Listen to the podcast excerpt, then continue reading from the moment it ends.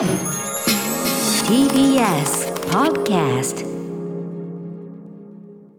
時刻は間もなく7時44分です TBS ラジオキーステーションにお送りしていますアフターシックスジャンクションはい、パーソナリティは私、ラップグループライムスターの歌丸です。そして、はい水曜パートナー TBS アナウンサーの日々真央子ですさあここからは新概念提唱型投稿コーナー水曜日の企画はこちら。映画館。それは、最後のフロンティア。これは、アトロクリスナーが数々の映画館を渡り歩き、そこで出会った人間や体験したエピソードを紹介する、驚異の投稿コーナーである。題して、シアター一期一会このコーナーは映画館で出会った人や目撃した珍事件などなど皆さんが映画館で体験したエピソードを募集するコーナーです。あの緊急事態宣言ね、まあ、延長にはなりましたけど、再延長。映画館は、えー、と時短ではあるけども再開のあれですもんね。そうです動きねですもんね。それぞれの、まあ、自治体の判断に委ねるということで、ポツポツポツポツ、まあ、当日券しか買えないですとか、うん。まあ、席はもちろん空けるですとかってところでうん。始まってるところは楽じゃないでしょょうけどね、まあえね我々としてはねやっぱりそのだってさスポーツ観戦とか見ててもね、まあこれありなんだったらなってやっぱ正直思ったりしてたから。そうですね。そんな中ででもねあのムービーウォッチメンのその枠組みなんかもねこう少ない中から選んでだから普段見ないようなのが入ってくる、今週のあのペトルーニャに祝福をっていうね北マケドニアの映画ですからん。岩波ホール久々に行ってやっぱこれ。結構ぶりです。僕あの神保町は死ぬほど入り浸ってたけどやっぱええ。岩波ホール的なところはやっぱそのまだおさ、まだ若い頃はええ。ちょっとそのあれしてなくて、うんうんうん。すごいちっちゃい時にやっぱ母に連れられてぐらいだったんでちっちゃいっつってもまあ小学生ですけど、ええええ本当にアンジェイ・ワイダぶりっていうかあー。アンジェイ・ワイダ大理石のいや鉄の男以来とか,、まあ久しぶりに行ったからあー懐かしい。でやっぱそのシステムが岩波ホール独特のあれがあって、場内アナウンスがその次回上映作品のはい。あらすじを説明するんですよ。ああこれみたいな。それ小学生の頃と変わらない？こんなだったなみたいな感じあがだいぶぶりでしたけどね。そうしましたよね。ペトルーニャもすごい面白かったね。ちょっとね、えー、あさってかな、ムービーウォッチもやりたいと思っておりますがで。もそういう裁縫系はいいですね久しぶりのそうなんです。あ、例のね、そのキリカおももりもそうでしたけどね。そうですよねなかなか記憶の蓋意外とね蓋開くもんですよだからすごいあれですもんへねー。はいといったあたりでですね、えーまだまだこの、ね、映画館のね思い出のね紹介をしていきたいと思います。はいでは一発目日比さんからお願いします。はい、ラジオネーム空港さんからいただきましたシアター一期一会です。先週のシアター一期一会で映画館と居眠りに関するメールが紹介され思い出した件があったので投稿します。母方の田舎である大分へ帰省した2013年夏のシアター一期一会です。うんその日は祖母祖父や、えーおばそしていとこに私の妻など総勢7名の一族で東宝シネマズ大分早稲田へ宮崎駿監督作「風立ちぬ」を見に行くことに。劇場はほぼ満員。もう満員っていうしねなんか景色もちょっと懐かしい感じしますね,、我々一族7名は前後2列に分かれて着席しました。作品は今までのスタジオジブリ作とは違い静かなシーンや淡々とした会話シーンが続きました。そして上映後1時間弱。ゆっくり。しかし確実にその音は響き始めました。うん。祖父のいびきです。我々は思い出すべきだったのです。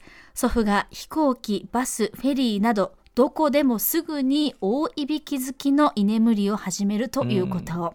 しかもそのスタイルは、うつむきながらのスースーやグーグーではなくて、見上げるように口を全開にするガーガータイプ。主人公堀越二郎とカプローニの会話のボリュームとほぼ同じ音声ボリュームの祖父のいびき。大事なとこよこう。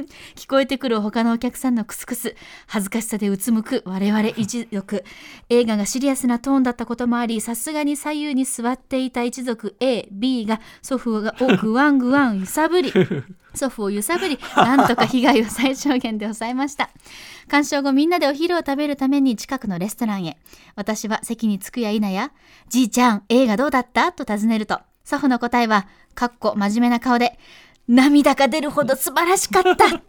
いやめっちゃ寝てたやん！と一族全員でそう突っ込みそれこそ涙が出るほどみんなで笑いました。へ帰省の際には山田洋次監督の作品や時代劇などの邦画を一緒に見に行った祖父も昨年亡くなりました。結局一緒に行った最後の作品が風立ちぬとなりましたが今となっては結構な時間寝ていたにもかかわらずどの部分で祖父がそこまで感動したのかをもっともっと深く聞いておけばよかったと悔いが残ります。とはいえ最後に一緒に見た作品が風立ちぬで良かったと思います。これからもテレビなどで放送するたびに私たち家族はソフトの絵劇場での時間を思い出すと思います。いや映画館って本当にいいものですね。ねえうんあのーやっぱその風立ちぬはね、うんうんちょっと変わった映画だからねやっぱりねなんかやっぱりちょっとあのーなんて言うんでしょうね。あの音量がまたちょっと違いましたよね。今までのスタジオジブリと。だしね、うん。その万人がコミットできる話ってわけでもないっていうか。だからそこに詰めかけるジブリブランドの凄さっていうかさまあ多少難解であっても村上春樹作品ベストセラーみたいなそういうこう構図はあると思うんですけども、うんうん。うん。でもなんかねなんかなんか合ってるよね。あのおじいさんが寝ちゃってでそれもわかるし、ええほぼ寝たけど感動したって言ってる感じもなんかわかるタイプの映画っていうか。そうですね。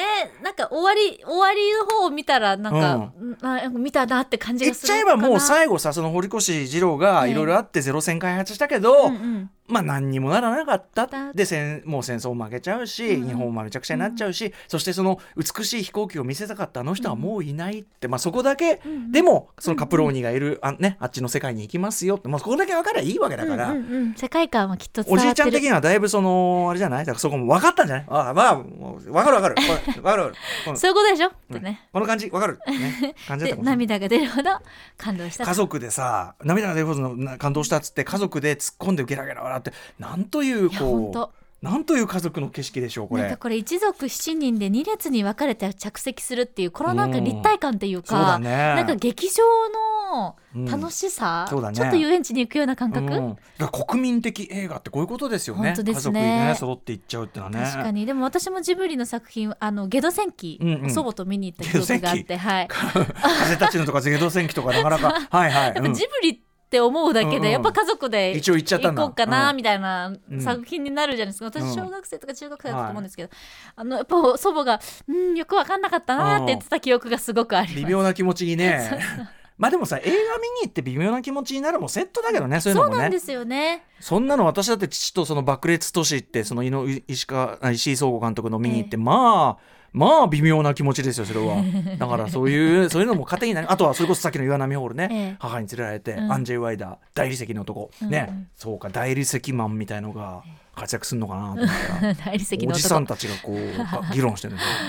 で寄せばいいのにまたその鉄の男ってその続編というかなんていうのええええ。言ったんですよ、今度こそアイアンマンじゃないか。これ鉄の鉄男来るんじゃないかと。おじさんたちが議論してるんですよ。ね、ただなんとなく俺の薄薄ぼんやりした記憶で、でも鉄の男の方がちょっと楽しめた記憶がみたいな。へえでもただのなんか多分成長した分意味が分かっただけじゃねえのかなみたいなああ後からのね補填されしなくもなて。いよくまあいやでもそうですよ。連れてってますよ。ねまあ多分映画が好きだから何でもいいから見たいっていうのもあったんじゃないですか。いやでもそのやっぱり大人が連れてってくれるっていうきっかけとか、うんなんか、ま、なかなか自ら作り出せないからそうそう。だから何でも羨ましい何でも連れてくねその反応するの何倍とか分かる分かんない関係で何でも言っとうん。言っとくのはいいんだと思いますよ。だからそういう意味では。ねね。あの時見たのがあれだってやっぱなりますから。いやそれすごい裏なんか行俺ったってこと自体も羨そうまし。いその時すごい覚えてるの。はそれでアンジェイ・ワイダーのあれ見てでチラシであのエイゼンシュテインだからその戦戦艦ポチョンムキンのエイゼンシュテインでエイゼンシュテインっていうそのなんか映画の文法を作ったような偉い人がいるらしいは知識としてなんとなく知っててその人のメキシコ万歳っていうそのええメキシコ時代のそのでそれがそのメキシコのあれだからその骸骨とかがすごいポスターにこうあっててやっぱ子供だからその、うん。エイゼンシュテインも知ってるしえこれ骸骨いっぱい出てて超なんかわ今ー日今日の大理大理石マンは全く出てこなかったおじさんの議論でちょっといまいちだったけどこれこれは確実に骸骨が出てくる出から骸骨が出てくるんだったら間違いねえだろうみたいな感じで それででもやっぱそのエイゼンシュテインでメメキシコ万歳みたいなの覚えてるわけだからやっぱいいですよね。なんか連れてっとくもんですよそれはね。本当ですよ、うん。感じ取っとくっていうのはねやっぱ唯一無二ですからね、あとやっぱ映画館で寝るのは全然正統派ですそれは、はい。全然いいんです、まあ、先週先週も言いましたけどね。寝るの込みっていう映画もありますから そうですよそうですよ。伝統芸能もあるしな、そういうことです、うん。そういうことです。えそうかな？もう一発？もう一発いける？いっちゃいましょう。ね。はい、えー、私いきますねラジオネームリサさんからいただいたシアター一期一会ですえー戦場のメリークリスマス大島渚監督。戦場のメリークリスマス 4K 修復版の上映が地元富山県でも始まり、えー初日に足を運んできた際のシアター151です。ちなみに大島渚さんの1983年、